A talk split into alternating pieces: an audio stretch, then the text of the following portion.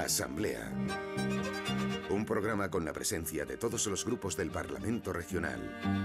Con José Frutos. La Asamblea de Madrid va volviendo a la normalidad tras los hechos que supusieron la dimisión de Cifuentes y el acceso de Ángel Garrido a la presidencia de la comunidad a la normalidad si suponemos que la reprobación de un consejero pocas semanas después de la investidura de su presidente puede ser considerada normalidad. Nos referimos a Rafael Van Grieken, responsable de educación, pero esa recuperación al 100% de la actividad legislativa también trae interesantes y significativos consensos, como la modificación de la ley de violencia de género para que, entre, otras cosas, las víctimas no tengan que presentar obligatoriamente una denuncia previa para acceder a determinados servicios, como por ejemplo el de la adjudicación de una vivienda, una decisión, recordamos, tomada por unanimidad de todos los grupos. Enseguida les presentamos a nuestros invitados, hoy nuestras invitadas, y hablamos de todo ello. Antes un saludo de José Machuca en la realización técnica y también de quien les habla, José Frutos. Y por Ciudadanos eh, regresa esta tertulia Esther Ruiz, portavoz adjunta del Grupo Naranja. ¿Qué tal, Esther? Lo que yo decía, a veces la Asamblea ustedes se pelean, pero también hay unanimidad, ¿no? Una de cal y otra de arena, ¿no? Pues lo que tiene la política, a veces te pones de acuerdo y a veces no hay manera de hacerlo y como comentabas tú, pues ha habido una parte de bueno, los, tres partidos de la oposición que se han puesto de acuerdo para reprobar al consejero de Educación y la otra parte de la Ley de Integral contra la Violencia de Género que hemos podido aprobar su modificación por parte de los cuatro y esto es lo que tiene la política, a veces te pones de acuerdo, a veces no, siempre pensando en el bien de los ciudadanos de Madrid. Y por Podemos tenemos a Clara Serra, se estrena en esta tertulia, que es presidenta de la Comisión de la Mujer y vocal en la de Sanidad, diputada de Podemos. Clara, bienvenida. Bueno, a veces la política trae unanimidades, ¿no? Es raro, es raro y más en la Asamblea, pero, pero a veces las trae, eso es bueno, ¿no? También. Sí, y creo que eso se debe efectivamente a que muchas veces podemos sentarnos y ponernos de acuerdo ¿no? y dialogar y, cooperar. Y también en este caso, diría que a un movimiento feminista que ha hecho mucho fuera de las instituciones y en las calles y que también empuja y hace que, bueno, nos obliga a que nos sentemos y nos pongamos de acuerdo y este éxito también es suyo. Éxito del movimiento feminista, lo dijeron ustedes también en el Pleno. Por el PSOE nos visita Pepa Pardo, que es portavoz en la Comisión de la Mujer y vocal en la de Educación e Investigación. Pepa, eh, bueno, mm, un logro, ¿no? Esto de, que haya unanimidad en algo tan sensible como el asunto de la, de la violencia de género, ¿no? Sí, yo creo que tenemos que felicitarnos porque ha habido unanimidad en esto. Tendría que haber muchas más unanimidades o acuerdos, aunque no fueran por unanimidad, y luego tendrían que cumplirse esos, acuerdos. En la Asamblea estamos acostumbrados a llegar con bastante frecuencia a acuerdos. Unas veces por unanimidad, otras veces no son por, por unanimidad, pero sí son por mayoría. Y el problema que tenemos básicamente es el cumplimiento de esos acuerdos que en la Asamblea se toman, que luego pues no siempre se cumplen. Esperemos que este acuerdo que eh, afecta tan de lleno a mujeres que están en unas condiciones eh, tan determinadas y tan necesitadas de ayuda, pues si se cumpla. Por cierto, que la última eh, diputada socialista que se sentó la semana pasada aquí, pues el lunes era diputada socialista, Reyes Maroto, Maroto, y el miércoles ministra. O sea, esperemos que la leyenda siga y que usted, pues dentro de unos días, por lo menos, no sé, eh, no, no, afortunadamente. delegada del gobierno en Europa, algo, algo con ministro ya, ya no quedan. No, no, nada, nada. Mi vocación es ser diputada en la Asamblea y cumplir mi responsabilidad para lo que me han elegido y además estoy muy contenta en la Asamblea y el Gobierno está hecho y el Gobierno tiene un camino y en la Asamblea tenemos todavía un año por delante para intentar cambiar la situación en la Comunidad de Madrid, al igual que va a hacer Pedro Sánchez y su Gobierno en, España. Bueno, a ver si esto de venir al programa Asamblea trae, trae suerte. Nadia Álvarez, Partido Popular, buenas noches. Nadia es portavoz adjunta en la Comisión de Educación e Investigación y portavoz en la de Mujer. ¿Qué tal? Buenas noches, muchas gracias por invitarme. No, no, es, no es normal tampoco que haya unanimidad con lo cual es para, para alegrarnos y por otra parte también ustedes un poco enfadados con la reprobación de Rafael Van Grieken, ¿no? Bueno, pues eh, eso de que no es normal, yo quiero romper una lanza y, y bueno, no siempre es normal, pero debe de ser normal y lo habitual Eh, prueba de ello es que el Partido Popular siempre hemos estado predispuestos al diálogo en todos los temas. Y en el tema de violencia de género es más que es una, una lucha diaria contra esta lacra social, pues siempre hemos dejado de manifiesto que debemos dejar de lado los usos partidistas y que debemos de mirar por las víctimas de violencia de género y con la convicción de que entre todos, sin fisuras, podemos eliminar esta lacra de la sociedad. Y luego, pues como decías hace un momento, una de cal y otra de arena. Hemos tenido la reprobación del consejero de Educación la semana pasada en la Asamblea pero bueno, yo creo que es una estrategia política de los grupos de la oposición porque no hace mucho también tuvimos la reprobación del consejero de Asuntos Sociales y Familia. O sea que seguramente dentro de unas semanas a lo mejor tendríamos la reprobación de otro consejero. Yo creo que, que esto se hace pues porque hay una falta de contenido y una falta de, oposición, porque las cosas se están haciendo bien. Y prueba de ello, pues, los numerosos avances que se han conseguido en esta legislatura, precisamente en educación, con el consejero a la cabeza. Bueno, que no deja usted sin argumentos para el debate, que enseguida abordamos el asunto de la reprobación. Pues lo dicho, en un par de segundos empezamos con este asunto, la reprobación reciente en la Asamblea del consejero de Educación. Los lunes de 9 a 10 de la noche, Asamblea, en Onda Madrid.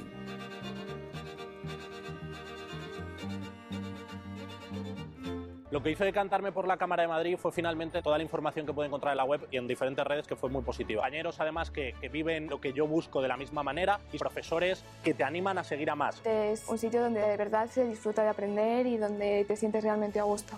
Ciclos formativos de grado superior Centro de Formación de la Cámara de Comercio. Cámaramadrid.es. Apuesta por tu futuro. Si no tuviste un sonajero de platino, si tu mascota no fue un pura sangre, o si las nanas no te las interpretaban un cuarteto de cuerda, no pasa nada. No tienes que haber nacido rico para disfrutar del lujo. Con Unique by Lopesan y Viajes El Corte Inglés disfrutarás de los mejores hoteles de Gran Canaria. Habitaciones superiores, áreas y servicios premium y con pago en tres meses, 15% de descuento y vuelos y desayunos incluidos. Viajes El Corte Inglés y Unique by Lopesan. Algo más que un 5 estrellas para sentirte único. Te lo mereces. Aterrizaje efectuado con éxito. Abriendo con puertas para flipar con la pedazo de montaña que tienes delante sentirte como el primer hombre en la Tierra y entender que las vueltas dan mucha vida. Nautalia Viajes. este verano no sé dónde ir. El año pasado no acertamos con el hotel, ¿eh? Las vacaciones son como una caja de bombones. Nunca sabes lo que te va a tocar. Por eso yo siempre voy con viajes el corte inglés. Vive un verano de película con viajes el corte inglés. Costas, islas, Europa, cruceros. Adelanta tu reserva y descubre todos nuestros estrenos. Disfrutarás de ventajas que son todo un espectáculo. Niños gratis, pago en tres meses y reservando en viajes el corte inglés te llevas tres meses de cine gratis. Consulta condiciones. En Onda Madrid, Asamblea con José Frutos.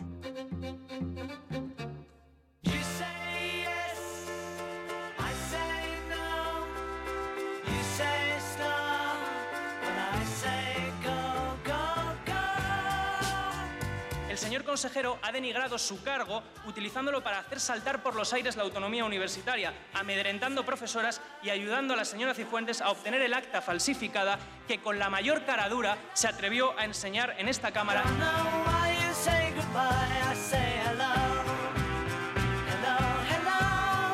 Yo lo que puedo decir es que yo en absoluto he presionado para absolutamente nada a la Universidad Rey Juan Carlos y yo tengo la conciencia absolutamente tranquila con respecto a mi comportamiento en, todo, en todo este caso.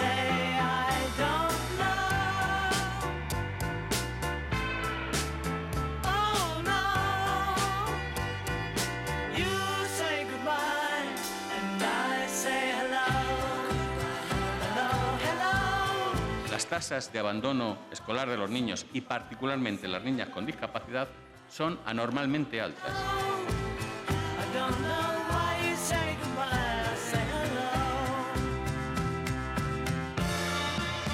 Consejero, saltarse a la torera el calendario de implantación de la ley, de la ley de gratuidad de libros de texto, es un asunto muy grave.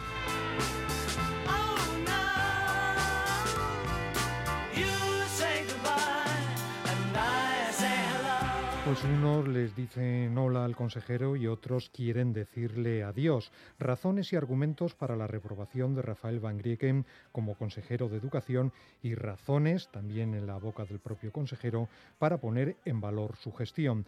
Lo cierto es que se trata ya del tercer consejero reprobado en la Asamblea en lo que llevamos de legislatura. Maniobra de desgaste para el Gobierno, expresión de que hay gotas que colman el vaso para la oposición.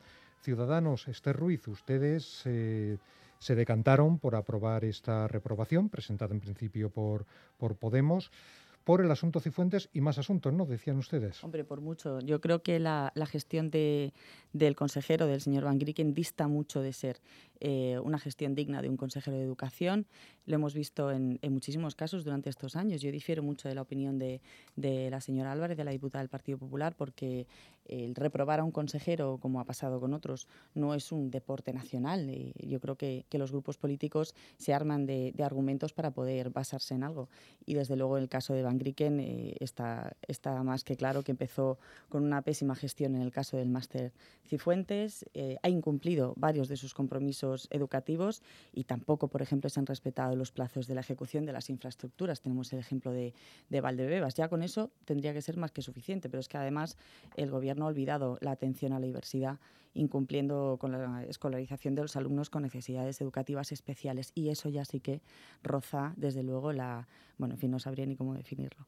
A esto le podemos sumar también eh, la incapacidad de, aplicar la ley de gratuidad de libros de texto, como oíamos ahora mi compañera Maite de la Iglesia, diputada de, Educación de mi grupo parlamentario, eh, que es fundamental para casi 600.000 familias madrileñas que por esta malísima gestión de la aplicación de la ley eh, pues van a tener que volver a desembolsar los libros de, el dinero de los libros de texto cuando se les había dicho ya que, era una ley de gratuidad para todos, no solo para los de las rentas más bajas, sino para todos, porque la ley lo que dice es que la educación debe ser gratuita para todos los niños y desde luego teniendo que desembolsar el dinero en el mes de julio o en el mes de septiembre cuando tengan que comprar el material y los libros, desde luego que, estamos muy lejos de la realidad. Han tenido casi un año para poner en marcha esta ley de la gratuidad de libros de texto y lo que nos encontramos es eso, que a cuatro meses de iniciar el curso escolar la ley no llega a todas las familias y eso sigue siendo grave. Por eso digo que argumentos nos, sobraban y además en el caso del máster Cifuentes eh, puso en jaque a todo el sistema educativo universitario, desprestigió a la universidad pública en general eh, y sobre todo a la Universidad de Rey Juan Carlos en particular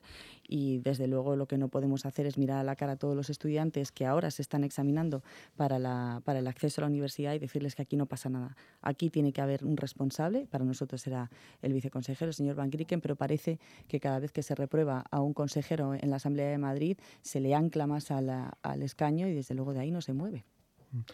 Clara Serra, Podemos, ustedes presentaron esta reprobación en origen respaldada por los tres grupos eh, ajenos al, Partido Popular. Eh, recojo lo que, lo que decía Esther Ruiz. A veces los consejeros, cuando se les reprueba en la Asamblea, parece que, se anclan más, ¿no? Tienen como, por lo menos, mm, adquieren dentro de, de su grupo más, más, más fuerza, más defensa, por lo menos, ¿no? Pues sí, efectivamente. Mi grupo presentó esta propuesta de reprobación al consejero de Educación porque eh, bueno, nos, nos, parece que se ha comportado como un compinche de Cristina Cifuentes en el intento de encubrir con mentiras el escándalo del máster, pero también la segunda cuestión, eh, bueno, pues por una nefasta gestión de la educación madrileña durante los últimos tres años, ¿no? Eh, con respecto a la primera cuestión, eh, claro, algunos de los presuntos delitos más graves que, tienen que ver con el escándalo del máster, como, no sé, por ejemplo, las amenazas a profesoras o la falsificación de actas, eh, las cometieron cargos de confianza del propio consejero, como su secretaria personal o como su asesora Maite Feito, que ya ha dimitido. Y creemos que es impensable que estas personas de total confianza para el consejero pues actuaran a sus espaldas. Pero luego es que tenemos unos datos de la gestión del consejero muy preocupante porque Madrid es la comunidad autónoma con menor gasto eh, público educativo por alumno de nuestro país y Claro, eh, la, la, otra cara de la moneda es que las familias madrileñas son las que más gastan en educación en toda España y eso ha supuesto que eh, la Comunidad de Madrid esté a la cabeza de Europa eh, en segregación educativa por motivos socioeconómicos. La otra cuestión que nos parece un enorme fracaso es que este consejero ha sido incapaz de establecer un diálogo con la comunidad educativa. Eh, y eso se ha visto en, en, su propuesta de acuerdo por la educación madrileña y nos parece algo urgente en la Comunidad de Madrid. Eso sí, nos parece un poco hipócrita por parte del Grupo Parlamentario Ciudadanos que se, sumara esta, que se sume a esta reprobación en el sentido de que han apoyado la investidura de Garrido, ¿no? que para nosotros bueno, no solo es corresponsable de esa de esta gestión. Mm, Van, Van Grieken encubrió a, a, Cristina Cifuentes y Garrido la aplaudió mientras nos mentía en la Asamblea de Madrid. Y, y efectivamente eh, el consejero de Educación ha tenido una política educativa nefasta, pero Garrido creemos que es el garante de la continuidad de esa nefasta política educativa. Claro, él le ha, le ha nombrado o, o ha le ha, claro, le ha renombrado. Decidido su, su, su, continuidad. PSOE, Pepa Pardo, eh, su opinión. Eh, ¿Era necesario reprobar al consejero? ¿Era imprescindible? O, es una maniobra, como dice el Partido Popular? Era, yo creo que era una demanda a voces de la sociedad y de la comunidad educativa, especialmente. Y no solo se le ha reprobado por su actuación en el tema de Cifuentes, eh, del máster, sino que eh, tenemos mm, un maltrato generalizado de educación pública en la Comunidad de Madrid permanente, tanto en presupuestos como en ayudas, como en la gestión. Tenemos un modelo excluyente, como decía Clara, un modelo que excluye al 50% de la población simplemente por criterios socioeconómicos.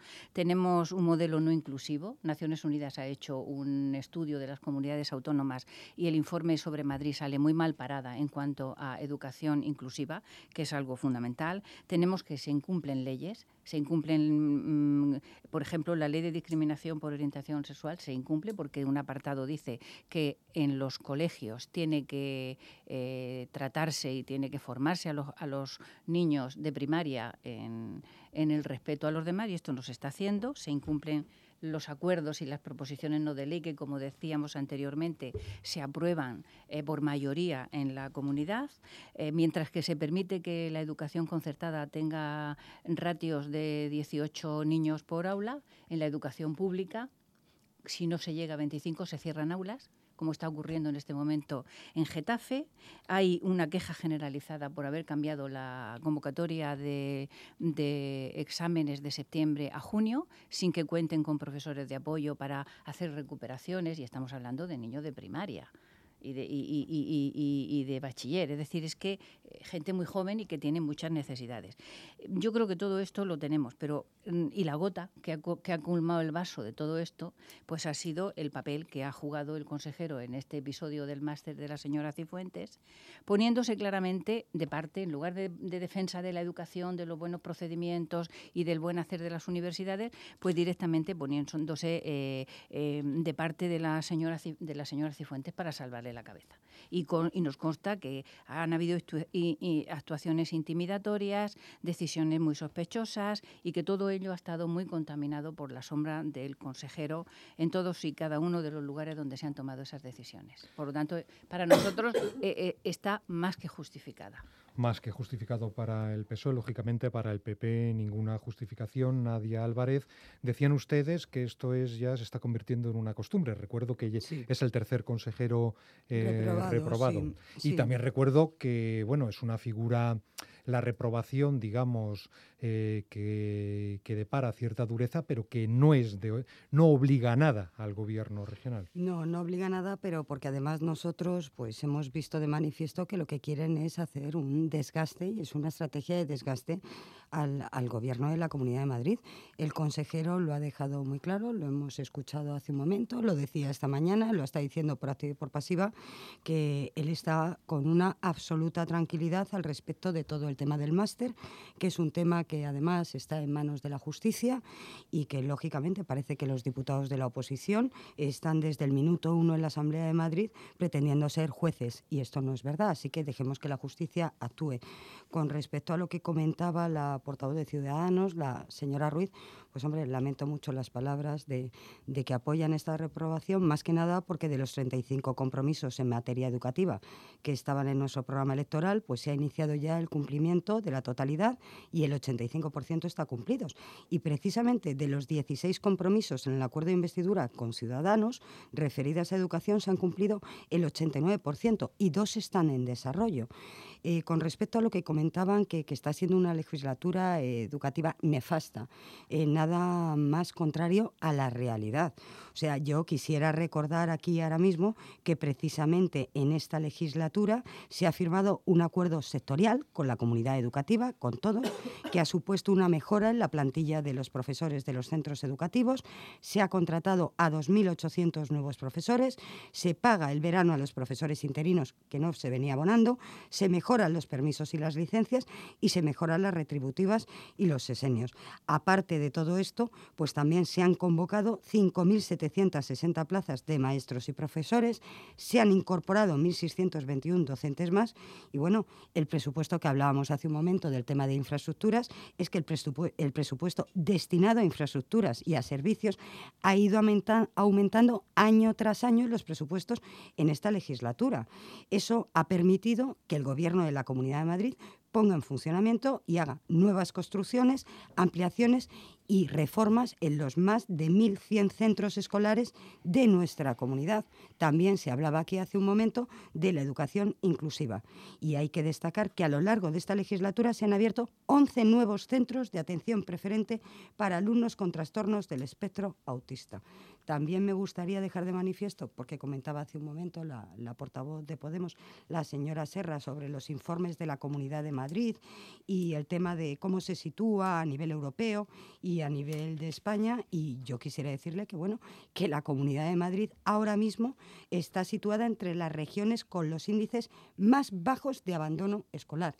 El dato es importantísimo. Y aparte, el informe PISA sitúa a la Comunidad de Madrid en el top de los mejores países en dos de las tres competencias evaluados, en lectura y en ciencias. Y además la Comunidad de Madrid supera el promedio de España, la Unión Europea y la OECD en las materias evaluadas por el informe. Es decir, tan mal perdónenme, no lo estaremos haciendo cuando los datos nos avalan. Yo creo que no, no se merece una reprobación, porque lo está haciendo bien.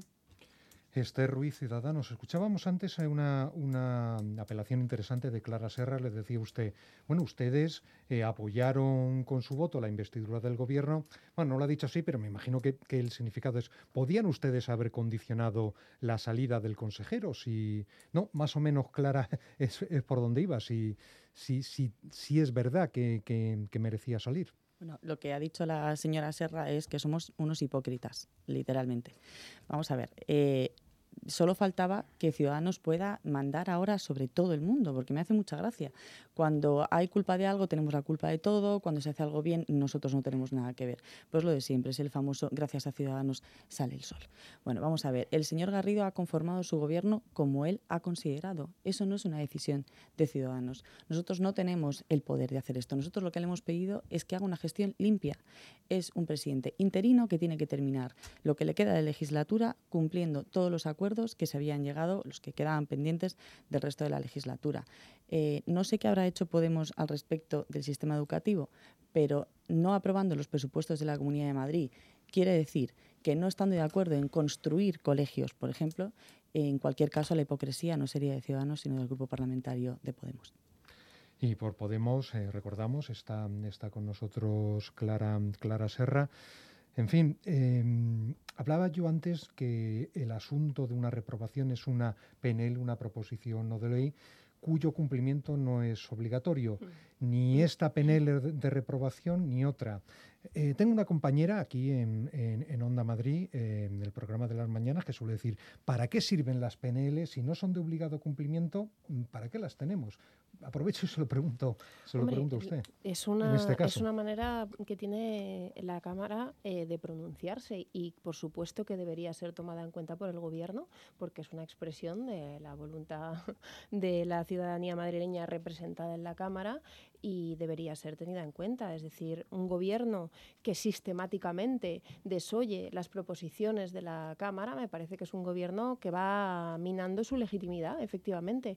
Y es el tercer consejero reprobado, pero esto no dice nada de la oposición, esto dice algo del gobierno y algo preocupante del gobierno. Y esto dice también que tenemos una Cámara más plural, donde han llegado otros partidos políticos que se ponen de acuerdo en la reprobación de miembros del Gobierno porque pensamos que no cumplen con sus eh, funciones y sus obligaciones. ¿no?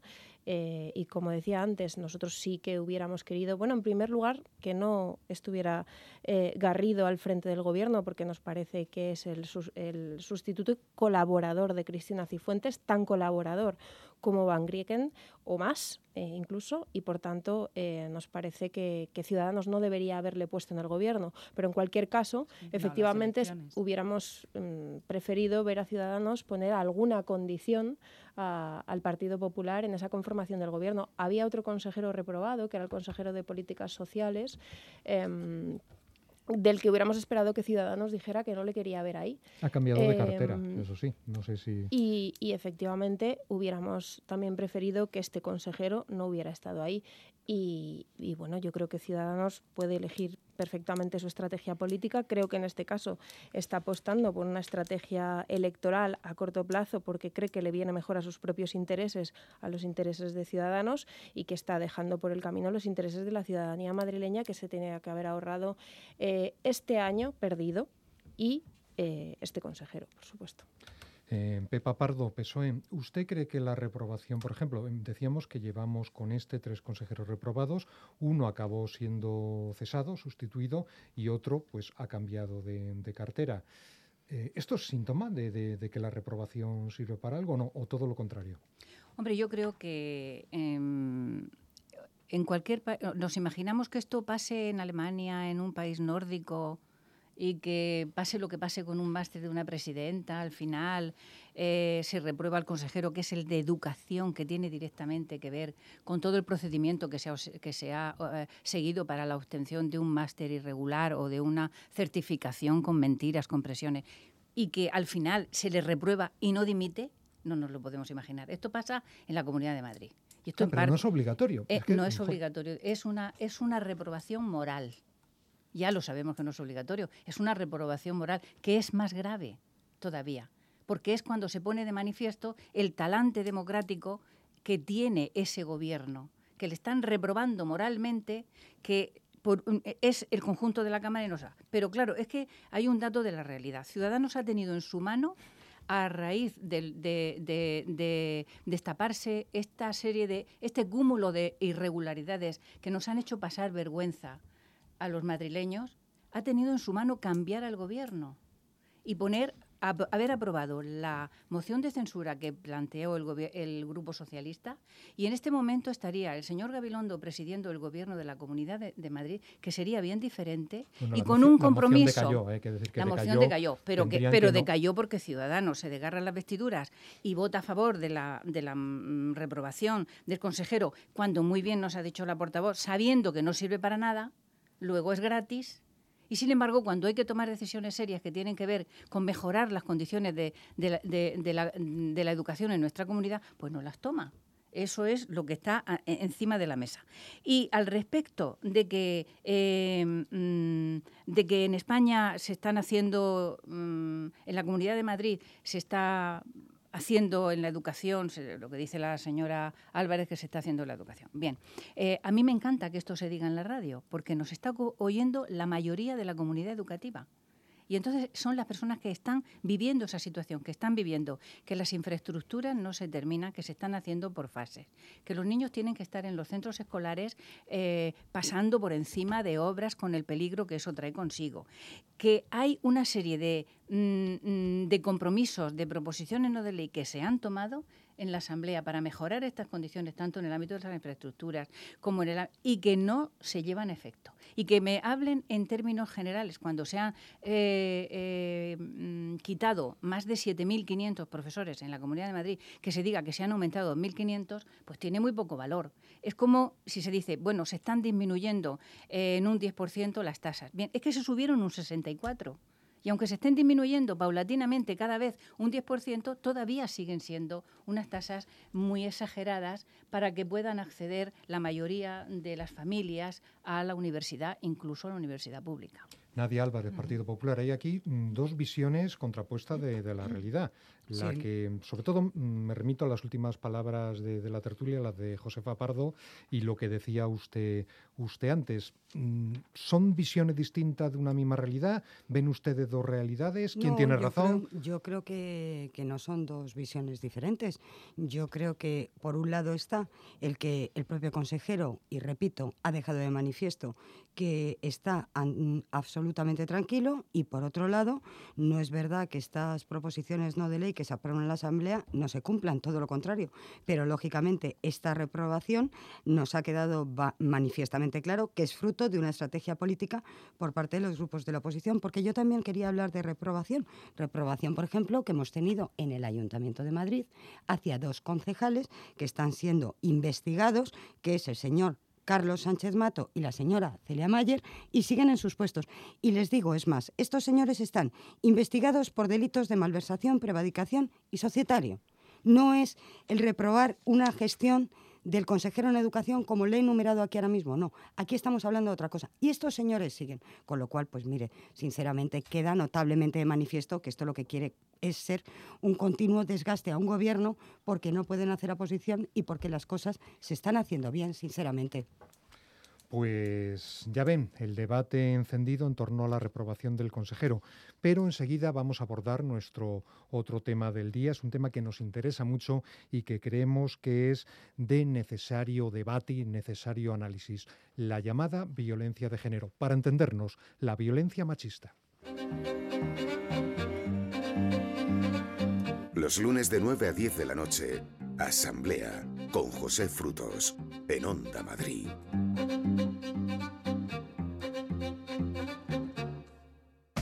Politours te ha preparado un verano cargado de destinos mediterráneos. Disfruta de tours por Chipre, Turquía, Croacia, Malta, por el Peloponeso en Grecia, por Sicilia o atrévete con un crucero por las Islas Dálmatas en Croacia, con unos precios increíbles. No te descuides, infórmate y reserva en tu agencia de viajes y en politours.com.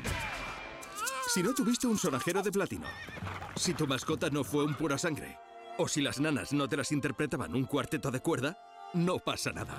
No tienes que haber nacido rico para disfrutar del lujo. Con Unique by Lopesan y Viajes El Corte Inglés disfrutarás de los mejores hoteles de Gran Canaria. Habitaciones superiores, áreas y servicios premium y con pago en tres meses, 15% de descuento y vuelos y desayunos incluidos. Viajes El Corte Inglés y Unique by Lopesan. Algo más que un 5 estrellas para sentirte único. Te lo mereces. Papá, dentro de poco nos dan las vacas y hemos aprobado todo. ¿Dónde vamos a ir este verano? Hasta la playita y más allá. Con viajes el corte inglés, eso sí. Bien.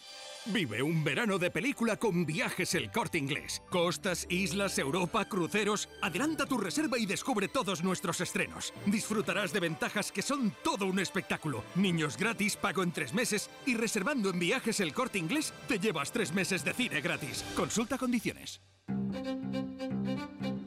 En Onda Madrid, Asamblea con José Frutos.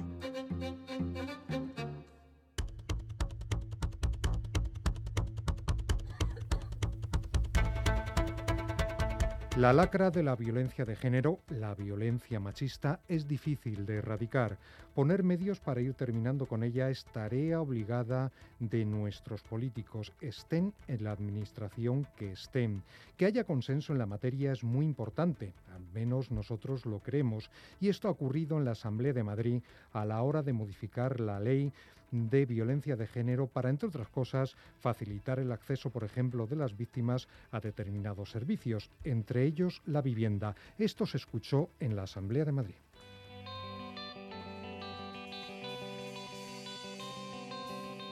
Nadie puede guardar toda agua del mar en un vaso de cristal. ¿Cuántas gotas tienes que dejar caer hasta ver la marea veces te ha hecho sonreír. Esta no es manera de vivir. Muchas mujeres solo están en condiciones de presentar una denuncia después de un proceso de recuperación o casi de, de reconstrucción personal. Si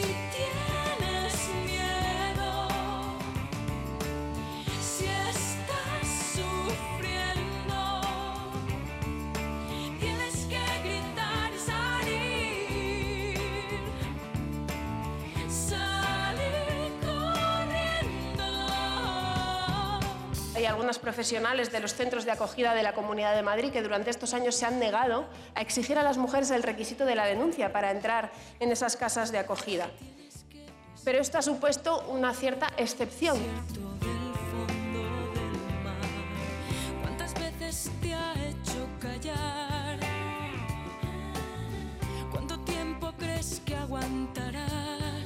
Hemos conseguido que por consenso aprobemos esta modificación, dándole una vuelta de 180 grados a la propuesta inicial del Partido Popular.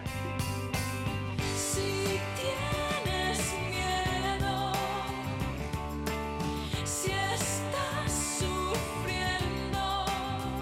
Es un día importante porque todos juntos, todos los grupos parlamentarios, hemos dado un paso más, un paso más en la lucha contra esta lacra social. Sonidos, voces escuchadas en ese debate sobre violencia de género de la Asamblea y aquí regadas con la música de Amaral, una canción que habla de eso, de, violencia contra las mujeres. Esther Ruiz, Ciudadanos, la escuchábamos usted decir que se ha dado una vuelta de 180 grados pero lo a la propuesta inicial del Partido Popular, pero lo importante es que hay consenso y que esto puede cambiar la situación de, de muchas mujeres que sufren esta tragedia, ¿no? Bueno, de hecho esto lo cambia radicalmente, yo creo. Es un primer paso importantísimo que se ha dado en la lucha contra la violencia de género y, y no quiero eh, continuar sin dar las gracias a, a todos los grupos, eh, a las portavoces que, que trabajaron en este proyecto con, bueno, con nosotros también, todos, los, todos juntos, porque eh, era muy importante que en este caso nos pusiéramos todos de acuerdo. En, precisamente en violencia de género no puede haber en, en ningún caso discusión, no puede haber encontronazos y las importantes son, son las víctimas y son sus hijos, que son las que están sufriendo esta tremenda lacra. Y como decía en el, en el audio que habéis puesto, eh, se da un giro de 180 grados al proyecto inicial que presentó el Partido Popular, desde luego con una buena intención, pero eh, hablaba de excepcionalidad. Voy a intentar contextualizar. El Partido Popular presenta un proyecto de ley para modificar dos artículos de la Ley Integral contra la Violencia de Género de la Comunidad de Madrid. Uno habla de- del acceso a la vivienda y el otro habla del título habilitante, que es ese certificado que, que acredita a una mujer como víctima de violencia de género. Inicialmente se hablaba de, de poder acceder a esas viviendas eh, con excepcionalidad y en el nuevo proyecto estamos hablando de que con o sin denuncia de la víctima van a tener un acceso prioritario a, a una vivienda donde puedan salir corriendo, como decía la canción, de, de su agresor, de un ambiente hostil y de, y de que pueda que sea su último día, porque ya sabemos cómo está el asunto de la violencia de género, está para, hilar muy fino con, la defensa de, las mujeres. Creo que era un paso importantísimo, eh, que sobre todo nos pusiéramos todos de acuerdo y que se abriese ahora mismo este debate, porque aquí ha empezado, pero aquí no termina. Ahora hay que dar un paso muy importante, que es cómo vamos a hacer el reglamento, cómo tiene que hacer el Gobierno el reglamento de, de esta modificación. Y otra cosa muy, muy, muy importante, y es que se sepa, que se difunda, que los puntos municipales del Observatorio Regional de Violencia de Género sepan que esta modificación existe y que puedan asistir a las víctimas como, como se merecen. Y es pudiendo decirles, no vas a tener que poner una denuncia, tranquila, vamos a parar, vamos a pensar qué hacemos y a partir de ahí estás en buenas manos y vas a poder salir corriendo. Clara Serra, Podemos, ustedes han puesto a INCO también en esta, en esta medida legislativa. Es importante ¿no? Que, que no haga falta, al menos en principio, una denuncia, porque a la gente hay que darle tiempo ¿no? asumir, asumir las, las situaciones. Si a uno o a una le, le agreden, pues, pues es importante decir, bueno, vamos a darte cobertura y luego ya vemos eh, la denuncia, ¿no? Sí, totalmente. Eh, creo que esta reforma de la ley cambia eh, muy, muy de raíz algunas de las situaciones y de la manera de solucionarlas, muchas de las situaciones que viven mujeres víctimas de violencia machista. Yo quería decir que con respecto a... A veces decimos esto, ¿no? Eh, con, con la violencia machista no tenemos que discutir. Yo aquí discrepo, no estoy de acuerdo. Creo que sobre los asuntos políticos centrales y que nos importan a todos y a todas se puede discutir y se debe discutir en política. Y no entiendo que de- consideremos que hay que discutir sobre eh, el modelo de país que queremos o los grandes asuntos y en este no, no tenga que haber debate. Lo importante es que después de la discusión y el debate lleguemos a acuerdos y sobre todo que esos acuerdos cambien la vida de la gente. eh, sí que ha habido una discusión previa que nos pongamos de acuerdo y quiero hacer un poco de, memoria. Em, en, en, 2015, cuando llegamos a la Asamblea de Madrid, mi grupo presentó una PNL, y lo digo porque hemos tenido un cierto debate sobre las PNLs, pues presentamos una PNL que decía que el acceso a la vivienda para las mujeres víctimas de violencia no tenía que estar supeditado a la existencia de una denuncia. Esa PNL de Podemos fue aprobada por el conjunto de la Cámara y poco tiempo después la señora Cristina Cifuentes salió anunciando que en su nueva estrategia contra la violencia machista iba, iba a ocurrir esto. ¿vale? Em, eso no llegó durante muchos meses y Podemos presentó una PL, esta vez una proposición de ley, en una de cuyas enmiendas proponía modificar estos dos artículos de la ley. Por su lado, el Gobierno, después de que Podemos presentar allá la proposición de ley, eh, metió una reforma, bueno, un proyecto de, modificación de la ley que proponía eh, modificar los artículos 17 eh, y 31, como ya estábamos de hecho debatiendo en una ponencia, y que proponía que fuera excepcional Em, esta posibilidad de no contar con una denuncia para algunas mujeres. Y por eso hicimos mm, una enmienda a la totalidad del texto del Partido Popular desde mi grupo, que es la que salió adelante. Esa enmienda a la totalidad es la que ha sido discutida en una ponencia y que como resultado tenemos ahora mismo la reforma de la ley que hemos aprobado. ¿Por qué hicimos una enmienda a la totalidad? Pues por dos asuntos principales. Uno, eh, el no contar con denuncia no tiene que ser una excepción, como proponía el Partido Popular. Creemos que hasta ahora, de hecho, ha sido ya una excepción, porque como decía, como salía antes, ¿no? que dije en, el Pleno, había algunos centros o casas de acogida que decían, yo me niego a pedirle a una mujer la, la, denuncia, yo la voy a acoger aquí y le voy a dar atención y cuidados con independencia de que haya presentado denuncia, porque sé, como experta en este asunto, que muchas mujeres necesitan reponerse y necesitan reponerse durante semanas o a lo mejor meses para, entre otras cosas, saber que quieren denunciar y además para ser libres y tomar sus propias decisiones y decidir cuándo quieren denunciar. ¿no? Y, y por otro lado, aparte de que creíamos que no podía ser excepcional, como quería el Gobierno, eh, hay otra modificación fundamental en, el, en, el, resultado, ¿no? en lo que ha salido adelante, que es que no sean solo los servicios sociales quienes puedan acreditar a las mujeres. En el momento en el que la denuncia no es la condición, fundamental, hay que habilitar otras maneras de acreditar a las mujeres que ya no son los policías o los jueces. Lo que propusimos en esta enmienda la totalidad desde mi grupo es que se amplíe mucho más el abanico de profesionales que pueden acreditar a las mujeres. Y ahora lo que tenemos es una propuesta que lo que dice es que las trabajadoras de las casas de acogida y de los centros, los servicios sociales, los puntos municipales, la inspección de trabajo, por cierto, que es muy importante para acreditar casos de acoso sexual en el ámbito laboral, eh, pero también nuestros médicos o nuestras eh, profesores y profesoras pueden ahora mismo emitir informes que dicen esta mujer sufre, está en una situación de violencia machista. Entonces, eh, eso ha sido fundamental efectivamente porque cambia enormemente las posibilidades de una mujer que ahora mismo tiene muchos más profesionales públicos a las que acudir y muchas más vías de entrada. Sabemos que muchas mujeres no van a la red de atención que hay pensada para ellas. Muchas mujeres no se dirigen a un punto de atención de mujeres víctimas de violencia, no van ahí a pedir ayuda, pero sabemos que van al médico, sabemos que van, por ejemplo, a salud mental. Bien, pues hagamos que esas instituciones sean una vía de entrada y que esos profesionales sean pues nuestros oídos ¿no? y nuestros ojos puestos para detectar la violencia machista.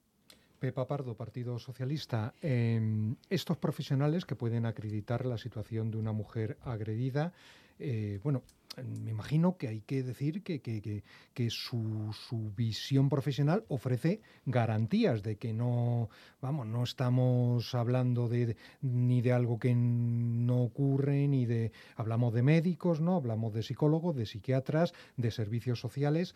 Hay que decir a la gente que, que son profesionales que van a dar plena garantía de lo que certifican, claro. Sí, hay una serie de profesionales que tienen mucho que ver con detectar la violencia de género y son lo que ha, dicho usted en el ámbito educativo, en el ámbito judicial, en el ámbito de la, de, de, la, de la sanidad, no solo en salud mental, sino también en atención primaria, cuando muchas mujeres van a, a su médico o su médica de cabecera y les cuentan una situación que el origen y detrás de eso hay una situación de violencia. O niños que en el colegio detectan que no quieren ir al colegio, que no prestan atención, que tienen dificultades y lo que están viviendo en su, en su ámbito familiar es una situación de tensión y de violencia. Por lo tanto, son terminales que pueden detectar eso. Y también terminales, como por ejemplo la atención primaria, en la que la mujer va y que pueden certificar que es una mujer víctima de violencia de género. Yo quería decir algo mm, más global respecto a la ley, porque eh, Clara ya ha expuesto muy eh, exhaustivamente el contenido. Y a mí me parece, y lo quiero resaltar, que esta ley es fruto de un consenso en el que los cuatro grupos de la Asamblea hemos aportado hemos aportado los cuatro. Yo no he percibido que hubiese una, situación de confrontación de la oposición contra el gobierno. Incluso el propio, eh, eh, las personas que han formado parte del grupo del Partido Popular han tenido dudas, como lo hemos tenido las demás, a la hora de eh, enjuiciar. Y al final nos ha quedado un texto que me parece que es interesante y es fruto de un consenso. Por eso creo que eh, bueno, mm, el origen está, el origen está en que había que modificar la ley de violencia de género en función del convenio de Estambul y las diferentes eh, iniciativas que se han ido presentando.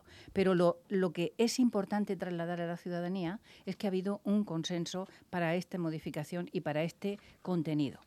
Y, este es el, y ahora hay situaciones diferentes para cuando se ha presentado una denuncia y para cuando no se ha presentado denuncia que es mm, coger todo el ámbito que se puede dar eh, en la circunstancia de una mujer víctima de violencia de género. Pero Claro, decía la portavoz, decía la, mm, la, voz en off que hemos oído, que era eh, Carmen Martínez Ten, eh, que fue quien llevó este tema en la Asamblea, decía que las mujeres solo ponen una denuncia cuando ya están mínimamente recompuestas. Entonces, quiero poner un ejemplo, de, enlazando con lo que decíamos antes de las PNLs, que se cumplen o no se cumplen. Pues mire, una una, tres PNL se han aprobado, dos PNL y una moción, pidiendo que en Madrid se constituyan las oficinas de atención a las mujeres víctimas de violencia de género, porque son determinantes para que una mujer termine poniendo una denuncia.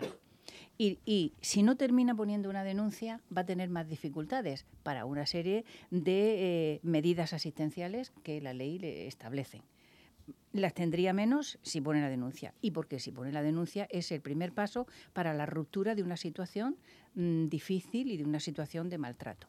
Lo hemos pedido por activa y por pasiva desde el año 2015 que venimos haciendo esta eh, reiterada petición. Y, esta y es absolutamente desoída. Por eso quiero decir que tiene todas estas bondades esta ley, pero si no va acompañada de las condiciones para que se pueda cumplir y esas condiciones muchas veces, como decía anteriormente, están contenidas en proposiciones no de ley, en mociones, pues vamos a tener más dificultades. Es decir, nos congratulamos de esta modificación legal y sirve para las mujeres que están viviendo violencia de género, pero no es suficiente. Hay cosas que necesariamente tienen que desarrollarse, no porque lo pida la oposición, sino porque lo piden las leyes. En este caso, las oficinas esta de acompañamiento antes, durante y después de la denuncia de las mujeres, lo pide la ley orgánica y lo pide la ley de la Comunidad de Madrid. Pues vamos a preguntarle a la representante del Partido Popular, Nadia Álvarez, la más cercana al Gobierno.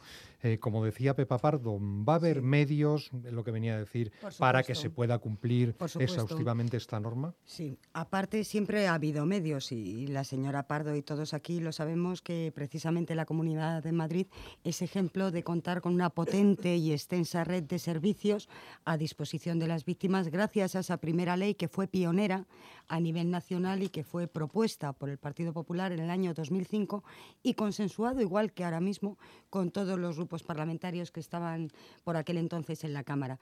Porque yo lo que sí que quiero dejar de manifiesto es que eh, casi mil mujeres, casi mil mujeres han sido asesinadas desde el año 2003. Y esto me parece que cualquiera de, nosotras podemos estar totalmente de acuerdo que es una cifra absolutamente intolerable, pero absolutamente. Por ello, pues nosotros desde el principio hemos tendido la mano y es verdad que nosotros presentamos un, proyecto de ley en la Cámara en febrero, precisamente como se comentaba aquí hace un momento y, vamos, apoyo todo lo que se ha dicho por parte de las diferentes portavoces y el Gobierno presentaba ese, este proyecto de ley para modificar dos artículos y bien es verdad que lo que decía en este proyecto de ley es que teníamos que tener un acceso prioritario para las víctimas de violencia de género. Para salir de una situación, como se comentaba hace un momento, que muchas veces las mujeres no están dispuestas a, denunciar, no pueden dar ese paso porque las condiciones que están viviendo pues, pues se lo impiden. Y para ello están los trabajadores, magníficos trabajadores de esta extensa red de servicios que ponemos a disposición de las víctimas para que puedan hablar con ellas, con unos servicios psicológicos, jurídicos, con las casas de acogida. Entonces, debido a esta ley, lo que decía el Partido Popular es que de, de una manera sea, de una manera específica, los propios profesionales que están trabajando con ellas, con estas víctimas de violencia de género en los servicios sociales, pudieran hacer un informe sin que se presentara esta denuncia.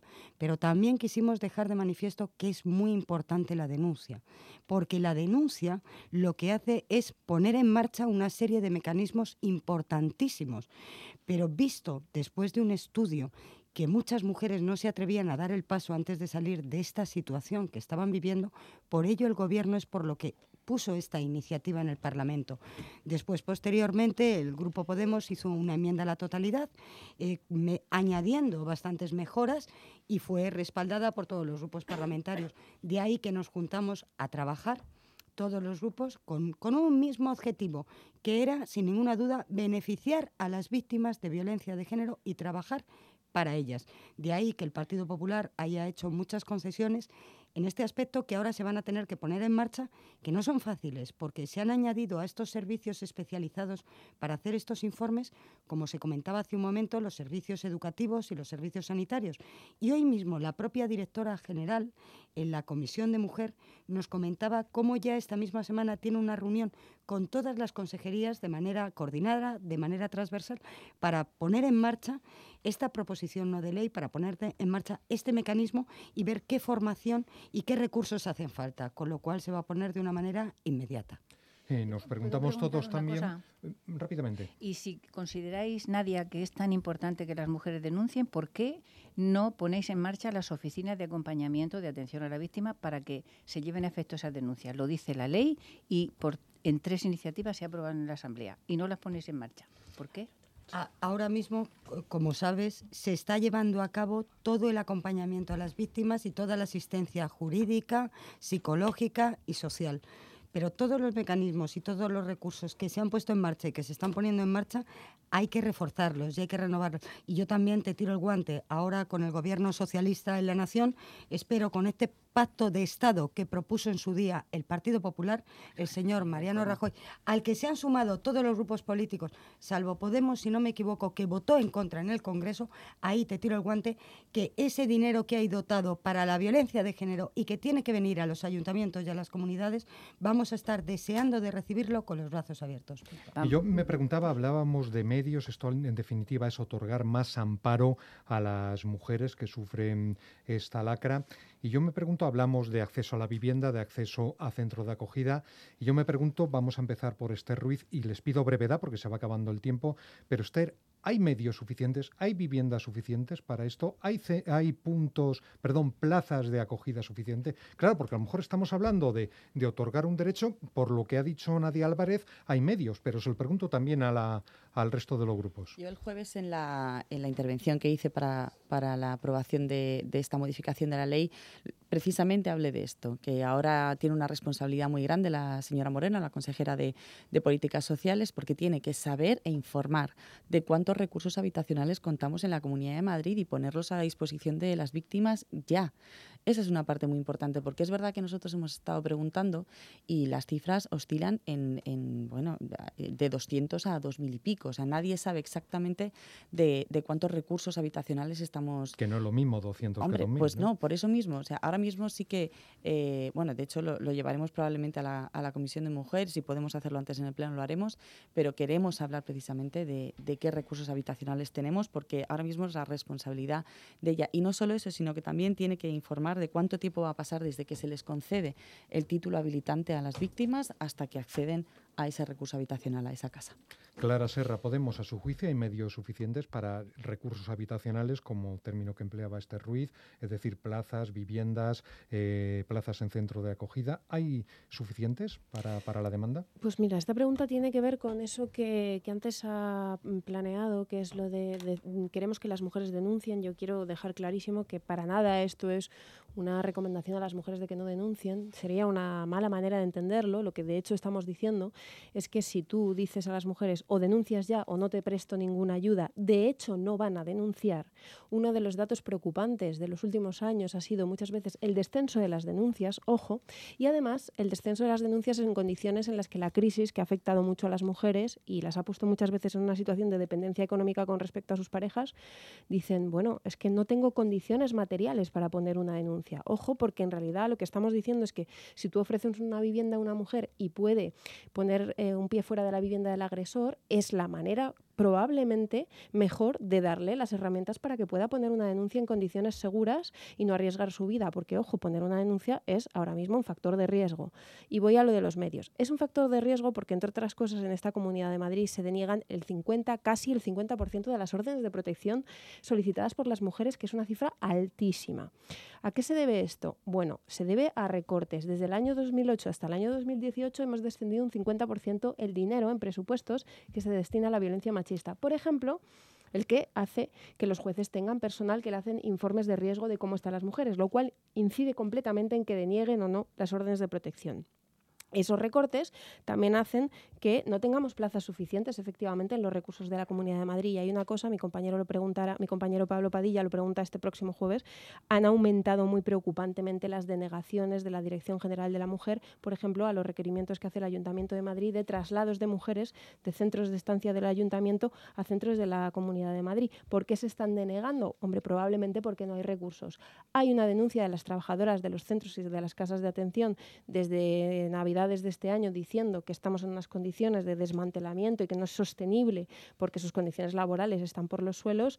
Y claro, eh, efectivamente, los recortes del Partido Popular en estos últimos años han afectado enormemente a poder eh, dar solución como se debe a la protección de los derechos y de las vidas de las mujeres. Por supuesto que hacen falta más medios. Pepa Pardo, PSOE, ¿cómo están los recursos a su juicio o según sus datos? Bueno, yo creo que hay un dato importante. Es decir, en el 2013 el Gobierno de la Comunidad de Madrid vendió 2.935 viviendas públicas al fondos buitre. Ha habido una sentencia anulando esa decisión del Gobierno. Y yo creo que viviendas se necesitan, se necesitan muchísimas. Ese sería un camino el de no recurrir esa decisión judicial por parte del gobierno de la comunidad y sería un paso para demostrar su eh, disponibilidad para atender casos como los que van a necesitar las mujeres víctimas de violencia de género. Es decir, tendrían que haber viviendas suficientes si el gobierno no se hubiera precipitado en vender las viviendas públicas a fondos buitre, desalojando a las personas que vivían en ese momento. Fíjese si hay que hacer cosas para cumplir esto. No es solo acordarlo, aprobarlo, publicarlo, sino que se tienen que dar una serie de condiciones que los indicadores hasta hoy no van orientados hacia facilitar precisamente el cumplimiento. Nadia Álvarez, Partido Popular, dicen sus interlocutoras que, bueno, no, no se alegra mucho por la cantidad de medios que, que, puede haber. Bueno, yo lo primero que quiero decir a colación de lo último que ha dicho la portavoz del Grupo Socialista, la señora Pardo, pues sinceramente mezclar las viviendas, como dice ella, vendidas a fondos buitres con la violencia de género, eh, me parece flaco favor que hacemos a las víctimas de violencia de género y a la unidad en este tema. Con respecto a, los recursos... No, las mezclamos, vosotros las habéis vendido Yo solamente te estoy diciendo, eh, Pepa, que me parece que no es una manera de sumar y de hablar de violencia de género y que está fuera de lugar desde mi punto de vista. Yo no voy a entrar ahí, Pepa, y lo sabes, siempre te lo he dicho. Yo voy a hablar de lo que tengo que hablar y es de la protección y de poner los recursos, los máximos disponibles, a disposición de las víctimas de violencia de género.